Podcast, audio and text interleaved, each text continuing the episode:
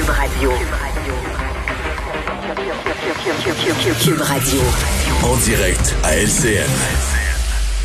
Mario Dumont est dans les studios de Cube Radio à Montréal. Euh, Mario, le ministre Dubé, il fallait y voir le visage hier et surtout les traits tirés pour comprendre qu'il semble avoir pris la moins pire des décisions euh, où on rentre dans le mur? En Ouais. tenant la ligne dure du 15 octobre ou ben non, euh, on évite euh, des conséquences qui pourraient être pires? Ouais. Aujourd'hui, euh, c'est comme on, on tombe dans l'après. là. C'est fini. là. Pour, pour le 15 octobre, il n'y a pas cette, euh, cette obligation vaccinale qui est imposée, donc il n'y a pas ces départs. Mais qu'est-ce qu'on fait à partir de maintenant? Euh, il faut s'attendre, là, Pierre, mes informations, il faut s'attendre du côté du, du ministre de la Santé et de son équipe au cours des prochains jours, là, de la prochaine semaine, à des actions vraiment accrues. Là. On veut vraiment s'occuper euh, des conditions de travail du personnel, du temps supplémentaire obligatoire là, qui est en train de, de donner de l'urticaire à tout le monde. Euh, donc, on veut montrer euh, pas juste de la bonne foi, là, mais des actions qui vont dans le sens de mettre fin, mettre fin aux vieilles méthodes de gestion et donc donner au, au personnel une espèce de programme qui va qui va faire deux choses, qui va rassurer le personnel en place, qui va calmer l'espèce de grogne du personnel en place, mais qui va aussi participer. On a vu les chiffres aujourd'hui, on en ramène quand même des, des gens euh, qui reviennent travailler dans la santé, peut-être pas au rythme qu'on aurait espéré, mais quand même on en ramène. Et donc on va vouloir accélérer ça, là, continuer ce processus de, de recrutement. Donc euh, on, on est au travail. Ouais, ce qu'il n'a pas eu le temps de faire dans cette réorganisation du travail, on comprend qu'il n'a pas eu le temps de le faire jusqu'au 15 octobre, mais est-ce que c'est réaliste le 15 novembre maintenant? Parce que lui semblait être plus ferme aujourd'hui qu'il l'était hier, sur les ondes de Cube d'ailleurs. Ouais. Je reste avec mes doutes.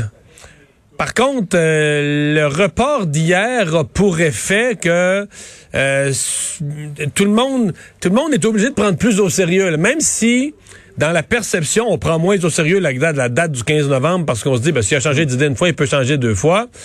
Euh, les syndicats, euh, même, même le Parti québécois là, qui proposait de, de repousser la date, aujourd'hui le Parti québécois dit non, non, non, là, la date du 15 novembre, cette fois-là, faut qu'elle soit sérieuse. Donc c'est comme si le mois qui a été donné donne à tout le monde une espèce d'obligation de résultat, de dire ouais, là on s'est donné un mois, mais il faut que ce soit un vrai mois pour faire vacciner plus de monde, etc. D'ailleurs, Pierre, euh, un des enjeux qui est en négociation, il faut que ce soit réglé d'ici lundi matin, là. Les, les- les trois tests. Pour les, les personnes non vaccinées, les trois, trois tests par semaine, c'est quand même pas rien. Est-ce que ces tests-là vont se faire Pas de- agréable non plus. en, non, non, mais en dehors des heures de travail. Dans- en d'autres termes, est-ce que l'employé, c'est une grosse différence, là. Est-ce que l'employé se présente à son travail en même temps que son voisin vacciné? Et là, lui se fait tester pendant que l'autre euh, fait du travail, va donner une Et piqûre. déjà au boulot. Oui, déjà au boulot, va donner une piqûre, un bain, changer un pansement, changer une couche, peu importe. L'autre est en train de se faire tester, donc il n'est pas encore au travail. Et ce que je... Mes informations, c'est que la position du gouvernement, c'est que cette fois-ci, dans le passé, il y a eu des compromis, mais que cette fois-ci, il n'en serait pas question. En d'autres termes, tu commences à 8 heures, mais si t'es pas vacciné, tu viens te faire tester, t'arrives à 8 heures moins 20, là. Et donc, le test, faut qu'à 8 heures, tu as eu ton test négatif, tu sois prêt à travailler. Et ça, c'est quelque chose, c'est lundi matin. Il faut que ça soit réglé, donc, dès, dans les prochaines heures, là, pour qu'on ait une réponse à ça lundi matin. Ouais. Le gouvernement qui vote de façon très différente dans sa négociation aussi et constate que en offrant tout de suite une hausse de salaire aux éducatrices en CPE, on va pouvoir mener parallèlement la négociation avec les syndicats. Ça semble une autre approche que les syndicats n'apprécient pas beaucoup. Là. Maintenant, c'est quelque chose qu'on a euh, presque jamais vu. Euh, Je sais pas comment, du côté syndical, la ministre leur a pas dit on négocie plus. Elle leur a dit euh, je veux régler quelque chose immédiatement. L'offre que j'avais mise sur la table, un 12% avec un 5% de bonification pour ceux qui veulent travailler leurs 40 heures semaine, ça fait 17 Elle dit cette offre-là, là, c'est pas juste une offre qui est sur la table comme ça. Je l'applique. À partir d'aujourd'hui, à partir de ce jeudi, ce matin, là, euh, on va calculer le salaire de l'ensemble des éducatrices en fonction de ces nouveaux barèmes, de cette augmentation de salaire.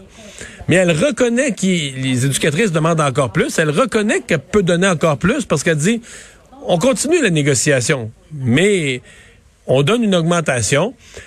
Je pense que ce qui choque les syndicats, c'est qu'ils viennent de perdre leur possibilité. Tu sais, quand nos journalistes vont les voir sur le trottoir, ils perdent la possibilité de dire Ah, c'est un méchant employeur qui nous comprend pas puis qui veut pas reconnaître notre, notre, notre, travail. Votre travail est reconnu. Là. Vous avez déjà une augmentation de 17% le gouvernement est prêt à négocier. Sincèrement, je, je vois pas pour les contribuables qui payent ça aujourd'hui, je vois pas comment le syndicat est même pas capable de dire que c'est un pas dans la bonne direction, un pas significatif dans la bonne direction. On verra au cours des prochaines heures. On lance un référendum pour savoir si on doit ou pas accepter cette proposition du gouvernement. En fait, qui est une offre euh, qui était déjà sur la table depuis longtemps. Mario, demain, 10 heures sur LCN. Au revoir. Au revoir. Alors Vincent, eh ben, dans les nouvelles de dernière heure, euh, encore une intervention policière, des actions policières concernant euh, les le trafic d'armes à feu à Montréal. Ouais, des vagues de violence. Euh, le SPVM qui arrête qui arrête 12 suspects, entre autres liés à des attaques fait et à une agression violente qui avait mené à un décès au, au mois de juillet 2020, un homme de 38 ans qui avait perdu la vie. Et là, pour des nombreux crimes violents, on arrête 12 personnes. Euh, qui était derrière un réseau de trafic de stupéfiants aussi particulièrement dans Hochelaga Maisonneuve, mais un peu partout à travers Montréal et même en Abitibi. Alors de nombreuses perquisitions et des arrestations, dont trois pour meurtre prémédité et séquestration. tu parles de, on l'oublie, mais derrière tout ça, les armes à feu, les meurtres, les règlements de compte, tout ça c'est le contrôle du marché. Là. Dire, le, le, le, le, but derrière tout ça, c'est de contrôler dans bien l'école le marché de la drogue. Oui, on dit d'ailleurs que ce groupe-là tentait de, de, prendre le contrôle des stupéfiants dans Hochelaga Maisonneuve. Euh, alors, euh, dans les trois, là, euh, arrêtés pour meurtre prémédité, pour des accusations de meurtre prémédité, Tommy Bradette, 25 ans, Jonathan Fortier, 42 ans, et Samir Drissi Atmani, 29 ans, et des perquisitions un peu partout, là, à Montréal, Laval et ailleurs, devraient comparaître tout ce monde-là au palais de justice de Montréal. Et rappelez que ce soir, il y a du hockey pas à peu près, parce que le Canadien affronte les sabres de Buffalo à 19h et aussi à 19h, premier match de Kotkaniemi avec les Hurricanes.